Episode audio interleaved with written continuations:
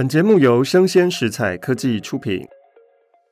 Hello，欢迎一起今天遇到爱玲姐。我们上个礼拜听到了年轻的时候这篇有关于语言交换的大学生的故事。潘汝良到了庆西亚上班的地方，发现到庆西亚并不是昨天他理想中的那个美丽的侧脸，但其实庆西亚呢还是一个还蛮漂亮的女生。于是他们就开始了中文跟德文的交换的课程。潘汝良不断地重复德文教科书上面的对话，例如说：“明天会放晴吗？也许会晴的。今天晚上会下雨吗？也许会下雨的。”潘汝良觉得这些教科书上的对话都像是一个老人，郑重而且啰嗦。但是庆西亚所说的中文却不是教科书。庆西亚说的是有关于他家里的情形。他的母亲是一个再嫁的寡妇，他的姓是继父的姓。他还有一个妹妹，叫做莉蒂亚。他的继父在洋行里面做事，可是薪水不够养活一家人，经济状况非常窘困。庆西亚的中文的字汇有限。造句非常的拙劣，因此他的话往往是最生硬的、最不加润色的现实。有一天，庆西亚提起自己的妹妹来说：“莉蒂亚非常的忧伤。”潘汝良问说：“为什么呢？”庆西亚说：“因为结婚。”潘汝良非常的惊讶，说：“莉蒂亚已经结婚了。”庆西亚说：“不。”她还没有，也因为他还没有，所以非常的忧虑。在上海，很少很少有好的俄国人，英国人、美国人也少，现在也没有了。而德国人只会结婚德国人。这个句子其实并不是完整的中文哦，但可能在德文里面是这样的文法：德国人只能结婚德国人。潘汝良听到之后就默然，一阵子之后，他才说：“可是莉蒂亚还小呢，她用不着发愁吧？”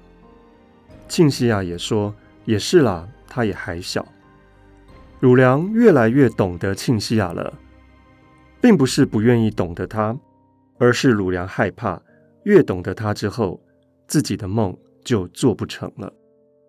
汝良发现到他爱的并不是庆西亚。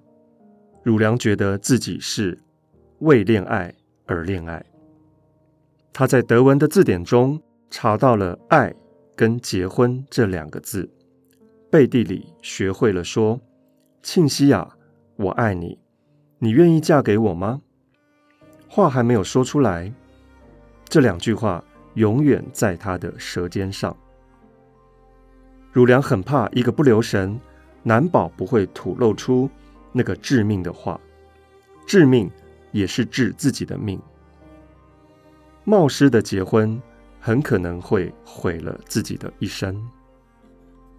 连教科书上都说，春天是一生中最美丽的季节。汝良非常努力地读着德文教科书上的句子。我每天早上五点钟起来，穿衣、洗脸。洗完了脸之后，就散一下步，散步回来就吃饭，然后看报、工作。下午四点钟停止工作，去运动。每天大概六点钟洗澡，七点钟吃晚饭，晚上去看朋友，十点钟睡觉，好好的休息，第二天好好的工作。这个是在德文教科书当中。所谓的好人的生活的标准，潘汝良受不了这样的生活的标准。潘汝良把手按在书上，一抬头，正看见细雨在车窗外。潘汝良此刻坐在电车上，看到玻璃窗外电影广告的牌上有偌大的三个字“自由魂”。这三个字几乎就是潘汝良的暮鼓晨钟。或者是当头棒喝。潘汝良一直想要做一个非常优秀的大学生，也许放弃了自己生命中的自由，也许刻意的想要追求一些，也许他自己心里面根本不想追求的东西。所以自由魂他一看到之后，潘汝良是非常的震惊，发着愣。张爱玲说：“只有年轻人是自由的，年纪大了，便一寸一寸的陷入习惯的泥淖里，不结婚，不生孩子。”避免固定的生活也不重用，孤独的人有他们自己的泥沼。只有年轻人是自由的，知识一开，初发现他们的自由是一件稀罕的东西，便守不住它了。就因为自由是可贵的，他仿佛烫手山芋。自由的人到处磕头礼拜，求人家收下他的自由。潘汝良想到了这一层，立刻就把向庆西雅求婚的念头断了。他愿意再年轻几年。这一天，潘汝良觉得应该要跟庆西雅说，他不能够再学德文了。汝良心里想，那真的太危险。他准备了一席话向庆西雅解释。门一打开，庆西雅刚好戴着帽子，夹着皮包要走出来，说。我今天没有办法上课，我们休息一天吧。潘汝良陪了他走出来，到附近的服装店里面看了几件睡衣、衬衣、拖鞋，打听价格，也看了一个三层的结婚蛋糕，标价一千五。庆西雅停住了脚，咬了一下指甲，又走向前去。庆西雅说：“你知道吗？”我要结婚了。潘汝良只是望着庆西雅，说不出话来。庆西雅笑说：“这个时候你应该要说德文的‘恭喜你’。”潘汝良也只是望着庆西雅，心里也不知道是如释重负，还是一种单纯的惊吓。庆西雅笑说：“恭喜，我们明明上过啦，教科书上也有，你忘记了吗？”潘汝良说。恭喜恭喜！庆西雅说：“洋行里面的事，夜校里面的事，我都辞掉了。我们的语言交换也只好搁一搁吧，以后可能再说。反正你知道我的电话号码。”潘汝良说：“我有的电话号码是你现在住的你母亲家，以后结婚你住在什么地方呢？”庆西雅说：“我的丈夫会搬来跟我们一起住。”暂时的，现在房子真不容易找。这个时候，他们走过了一家商店，橱窗上面涂了大半截的绿漆。庆西雅笔直的向前看着，潘汝良所熟悉的侧影反衬在那个强调戏剧化的绿色的背景上，异常的明显，仿佛脸上有点红润，但是没有喜色。潘汝良说。你的丈夫是一个什么样的人呢？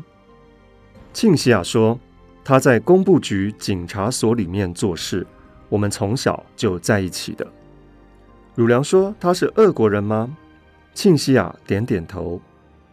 汝良就笑说：“她一定很漂亮喽。”庆西雅微笑着说：“很漂亮，结婚的那天你就可以看见她了，你一定要来哦。”这仿佛是这个世界上最自然的事了。一个年轻漂亮的俄国下级巡官，从小和庆西雅在一起的。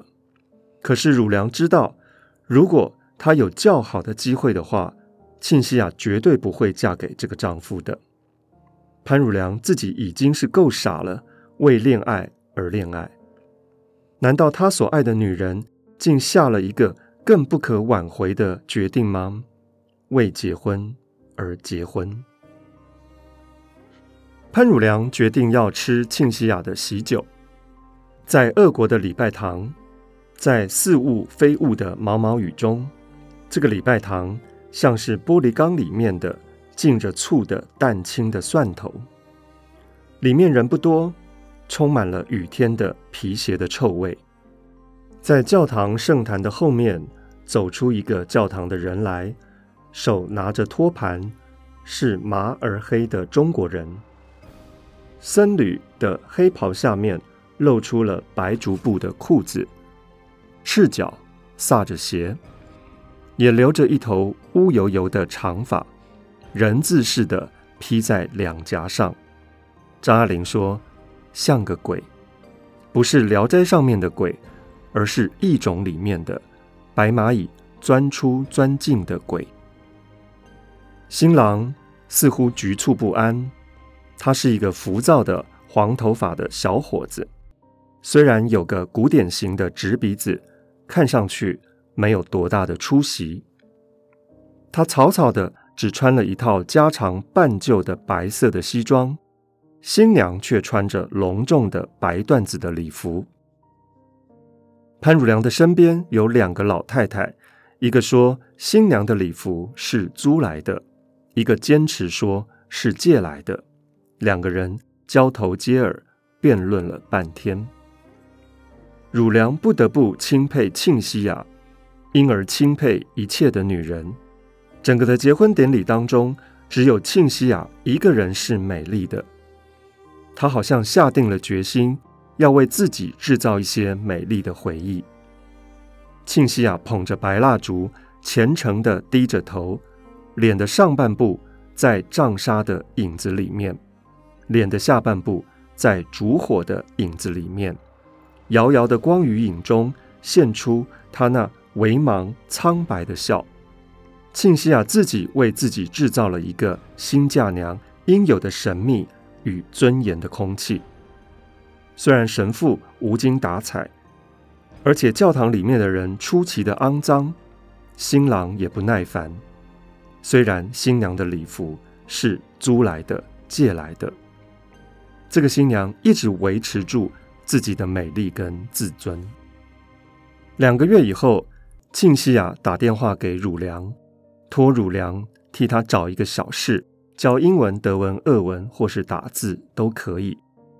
潘汝良知道是庆西雅钱不够用了。再隔了一些时候，有一个同学要补习英文，潘汝良打电话给庆西雅，可是庆西雅病了。病得很厉害，踌躇了一天一夜，潘汝良决定冒昧的上门去看庆西雅一次。凑巧那天只有妹妹莉蒂亚在家，一个浪漫的、随便的姑娘，跟姐姐长得是同一个模子，只是发酵粉放太多了，发得东倒西歪，不及庆西雅整齐。莉蒂亚说是伤寒症。医生昨天说难关已经过去了，但是危险还是危险的。在床头的小橱子上放着庆西雅和她丈夫的双人照，因为拍的是正面，其实看不出那个丈夫古典美的直鼻子。整个屋子里面有俄国人的气味。庆西雅在枕头上面，两眼似睁非睁的朦朦的看过来。对于世上一切的漠视，使他淡蓝色的眼睛变成没有颜色的。庆西雅闭上眼，偏过头去，她的下巴与颈项瘦到了极点，像蜜枣吮的只剩下核，核上只沾着一点点毛毛的肉衣子。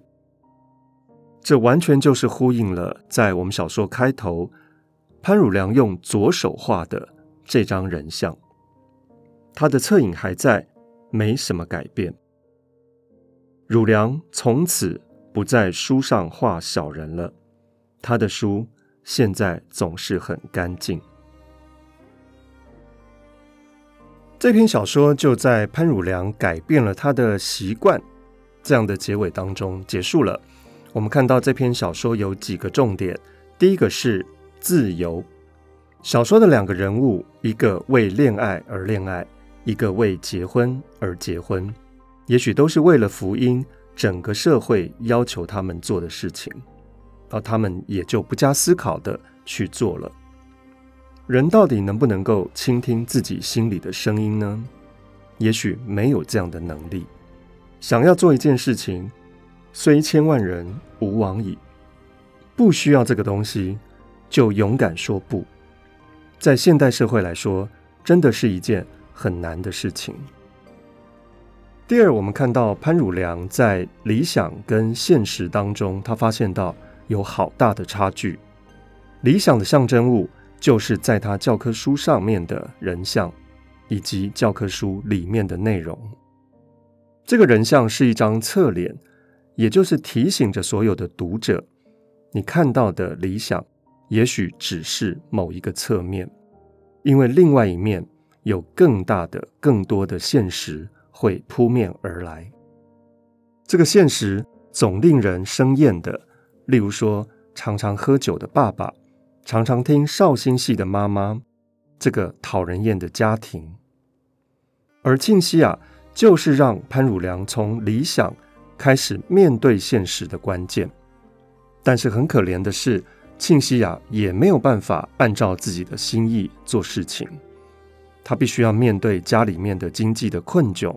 她必须要面对她嫁的丈夫也没有很好的经济能力，所以庆西亚在婚后也许也没有过得像他婚前这么的好，他依然要出来工作。